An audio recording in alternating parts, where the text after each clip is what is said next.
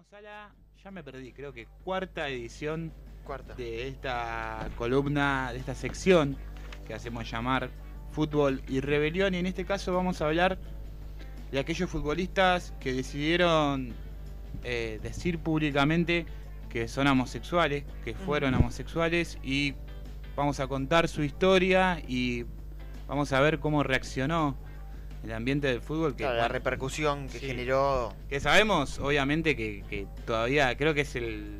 Si no es lo más atrasado que hay con respecto a. Sí, el a ámbito más género, machista me parece. eh, creo que sí. Ni hablar. Es el fútbol porque, bueno, es un, un mundo que no avanza. El mundo avanza en materia de derechos y el fútbol se queda. Se queda, el fútbol masculino sigue siendo un espacio de resistencia, se le puede decir, a la comunidad homosexual y tanto es así que al día de hoy no hay casos en estos momentos de futbolistas que públicamente digan que son homosexuales sabiendo cuántos miles y miles de futbolistas.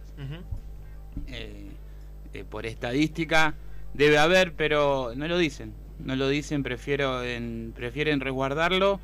Y si uno habla con, con la gente del ambiente del fútbol, con técnicos, con gente más que se ocupa también en el lado psicológico, lo hacen para resguardar su carrera, para, para, para no tener, porque es tan loco que esto afecta en las carreras de los jugadores. Por eso hoy le voy a traer eh, quiénes fueron los pioneros, eh, los casos más conocidos de futbolistas que decidieron salir del closet y declarar su homosexualidad. Uno de los casos más conocidos fue el del alemán Thomas Hitzberger.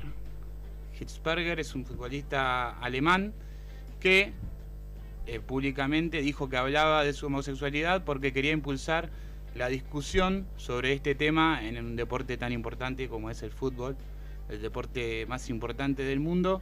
Esas fueron las palabras elegidas por él, el alemán que habló de en un seminario alemán que se llama Die Zelt, un seminario muy importante, y allí expuso, eh, bueno, declaró su homosexualidad y expuso que, que quería luchar por esto, pero lo ¿Esto hizo. fue estando activo? No, Ah, por eso mismo. claro. Esto lo hizo en el año 2014, cuando él se había retirado en el 2013.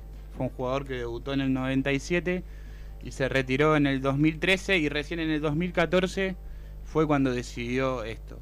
Como esto es los casos que se conocen de futbolistas homosexuales es que lo dicen después de la carrera por lo mismo que hablábamos Sí, sí, sí. de que eh, es un están condenados, condenados hasta por sus compañeros, hasta por la afición, hasta por los rivales, eh, algo muy duro. El suyo fue uno de los casos más mediáticos porque como decíamos, disputó en la selección alemana 52 partidos, un jugador. Conocido en Alemania, jugó en el Aston Villa, en el Everton, jugó en el Stuttgart, en el Wolfsburgo, en el Lazio, un jugador de, de una gran carrera y un que jugador cuando de elite. claro, Me estás nombrando clubes.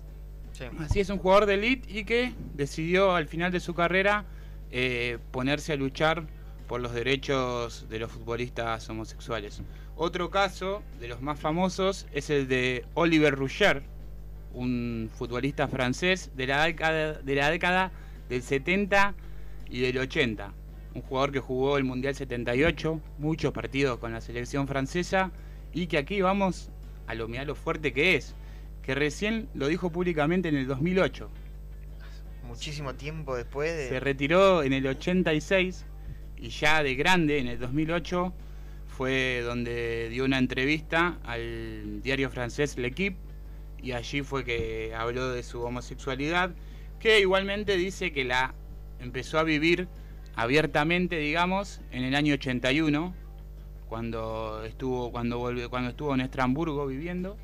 Ahí fue cuando él empezó a vivirla abiertamente, digamos, pero todavía, pero públicamente no, no se mostraba con, con nadie ni y tampoco habló del tema en los medios, escondiéndolo del mundo del fútbol. En el 86 se Sí, retiró. de- del, del mundo del fútbol y también del mundo periodístico. sí, Porque para un jugador de selección es, es muy difícil mantener en secreto la intimidad. Sí. Claro, y bueno, tan es así que él mismo declaró que ese fue el motivo que les costó el puesto de entrenador en el Nancy francés en el 94. O sea, él- lo echaron por eso, Lo porque echaron. se enteraron Claro, que era la, homosexual. la- la comisión se, se enteró que era homosexual y lo echaron del, del puesto de técnico. Después hay casos en el fútbol femenino que ya es más común. Es más común, está más abierto, está más integrado el tema en lo que es el fútbol femenino, pero también hay referentes que, que luchan por los derechos. Una de ellas es la española Mapi León, jugadora del Barcelona y de la selección femenina que ha hablado sobre su homosexualidad en varias entrevistas con un discurso contra la homofobia y a favor obviamente de la igualdad y de la comunidad LGTBIQ, que es la comunidad de homosexuales. También otro caso muy conocido y conmovedor fue el de Eriksson y Harder. Son dos jugadoras distintas. Eriksson es sueca, Harder es de Dinamarca. Ellas jugaron eh, un partido con eliminación. Suecia-Dinamarca, una jugaba para su selección, otra para la otra, se enfrentaron. Ha pasado muchas veces que también hay futbolistas que son parejas dentro de un plantel, pero en este caso se enfrentaron y al ganar Suecia, la jugadora fue felicitada por su pareja cuando terminó el partido y se dieron un beso en público cuando terminó el partido y bueno, obviamente esa imagen recorrió el mundo con un gesto de amor hermoso y de compañerismo, ¿no? A pesar de que estén jugando en equipos distintos, son pareja. Sí. Son pareja. Igual y- se acabo de perder, no me hables. Claro, no sé qué habrá pasado. No sé, en el casa. beso, todo, pero no. Claro. no sé qué habrá pasado en casa después, ¿no? No sé qué, qué habrá pasado en casa, pero bueno. Mala fue leche era para amarilla esa. Me tiraste un guadañazo. Un caso muy conocido y otro caso también conmovedor fue el de Sandra Castelo, una futbolista del Sporting Huelva de España, que hacía el equipo, justamente Sporting Huelva, hizo pública una foto que la felicitaba por su matrimonio con, con otra mujer y el club subió un post en referencia a eso y felicitándola, también un post que recorrió el mundo y que no se ve el Mm. apoyo de los clubes eh, ante esta comunidad. Y el caso pionero, volvemos al fútbol masculino, que es el caso más conocido, porque fue en el 90. Recordemos que en el 90 todavía la OMS tenía la homosexualidad como una enfermedad. Aunque parezca una locura, es por eso que hace una semana, un poquito más, se festejó, obviamente, el día, porque la OMS sacó de su lista a la homosexualidad como una enfermedad. En ese año, el jugador Justin Fallanou hizo, es el caso, como decíamos, más conocido porque fue el primer futbolista profesional en declararse homosexual y con un terrible final. Porque en el 90 fue protagonista de la portada de la revista The Sun, revista eh, conocida en todo el mundo, dando a conocer su homosexualidad. Las reacciones fueron malas, burlas, como decíamos, de la hinchada, hasta de sus propios compañeros, que lo relegaron en el plantel, y dejó de recibir ofertas en clubes. Una locura. Como que el rendimiento pasa por ahí. ¿no? Dejó de recibir ofertas en clubes, aunque no, no se lo crea, es así, y teniendo que así retirarse del fútbol de forma prematura, muy joven, se retiró y finalmente, tras ser acusado de agresión sexual a un adolescente, algo que nunca se comprobó, acabó quitándose la vida. Durísimo. Una historia durísima. Ahí fue cuando la FIFA comenzó a tomar cartas en el asunto. Fue que en el año 92 se crea una comisión, obviamente, para resguardar a los futbolistas homosexuales y también para que no se los discrimine. Y en América Latina, a comienzos de 2018, esto fue hace poquito, hace nada más que tres años, ya hubo sanciones de la FIFA a hinchadas de Argentina, Brasil, Chile, México y Perú por cantos e insultos homofóbicos.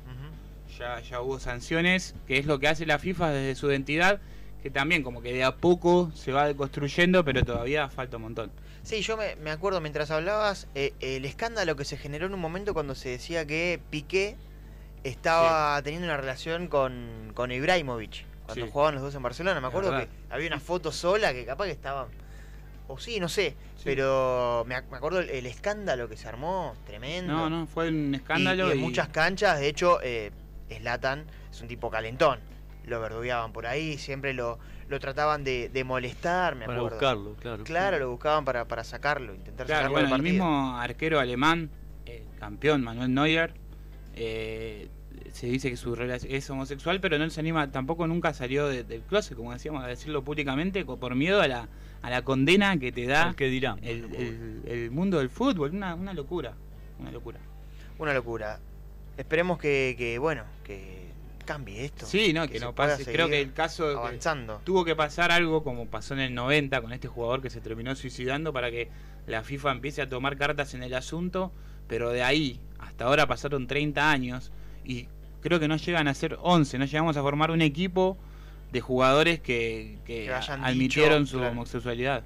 Claro, y, y es eso de reprimir. Este, el- Eso, el eso es lo feo, es- porque claro. de última, si lo querés decir o no es otra cosa. Ahora, que tengas miedo a decirlo porque te corta la, la carrera, es un garrón total.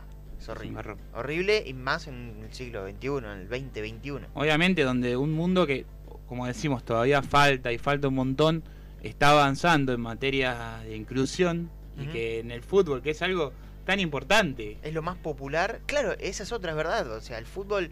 Eh, no sé, la gente, ¿cuánta gente mira fútbol? ¿Es, es lo más representativo para cualquier persona? ¿Qué, qué más lindo sería que poder no sé, mostrar esa libertad en cualquier ámbito? obviamente.